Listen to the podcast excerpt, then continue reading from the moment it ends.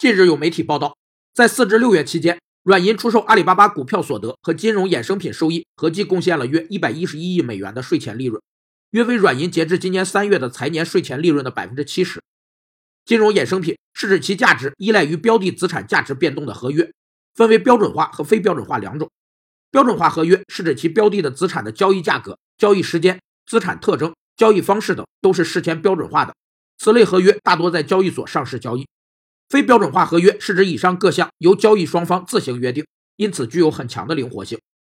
金融衍生品有两个特点：一是零和博弈，合约交易的双方盈亏完全负相关，且净损益为零；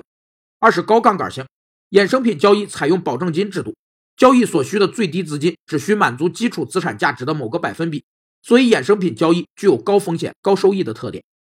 报道指出。软银凭借阿里巴巴的持股，帮助其超越丰田汽车，成为日本最赚钱的企业。